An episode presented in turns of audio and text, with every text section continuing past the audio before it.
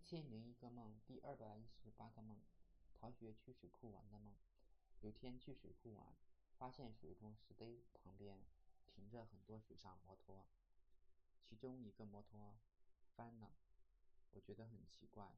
仔细一看，摩托车下边还有一个女人，可能是翻车了，她要把摩托扶正，也可能是摩托车把她压在了下边。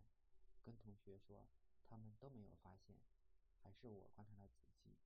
不一会儿，女人出来了，骑上摩托，拐了一个大弯，跑了，感觉帅呆了。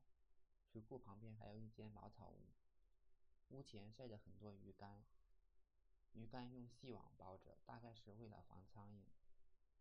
我觉得住在这里很好，有天然的食品吃，而且水库旁边还有树林，空气也好。就算这些都不重要，那么。有这么宽广无边的湖，也让人心情舒畅，忘记生活中的苦恼。水边还有很多抓鱼的渔民，有几个女孩子好奇去看。其中一个渔民说：“美女，新鲜的鱼要不要？很便宜。”那几个女孩摇了摇头。渔民就又去抓鱼了。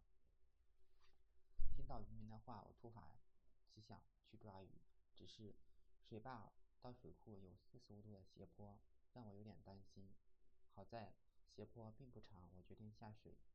不一会儿功夫，就抓了一条淡青色的青鱼。我掏出钥匙，划破了鱼的肚皮，把内脏挖了出来。只是内脏里边有很多像是小米一样黄黄的东西，后半部分是芝麻梨一样的东西。我觉得这不像野生的鱼，更像是人工喂养的鱼，而且似乎还生病了。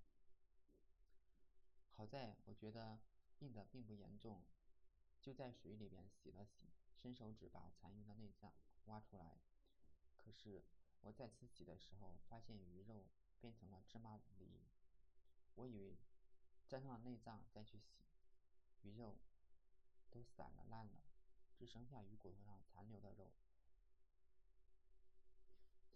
于是我就把鱼丢进水里边，不要了，想着现在已经没有什么天然的东西。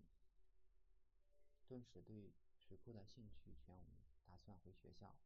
回到水库旁边的岸上，发现那里的行李不见了，地上还有几坨大便，还有手指。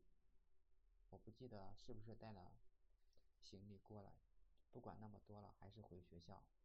只是这些人乱拉大便，感觉一点都不文明，而且这个社会似乎没有正常的地方。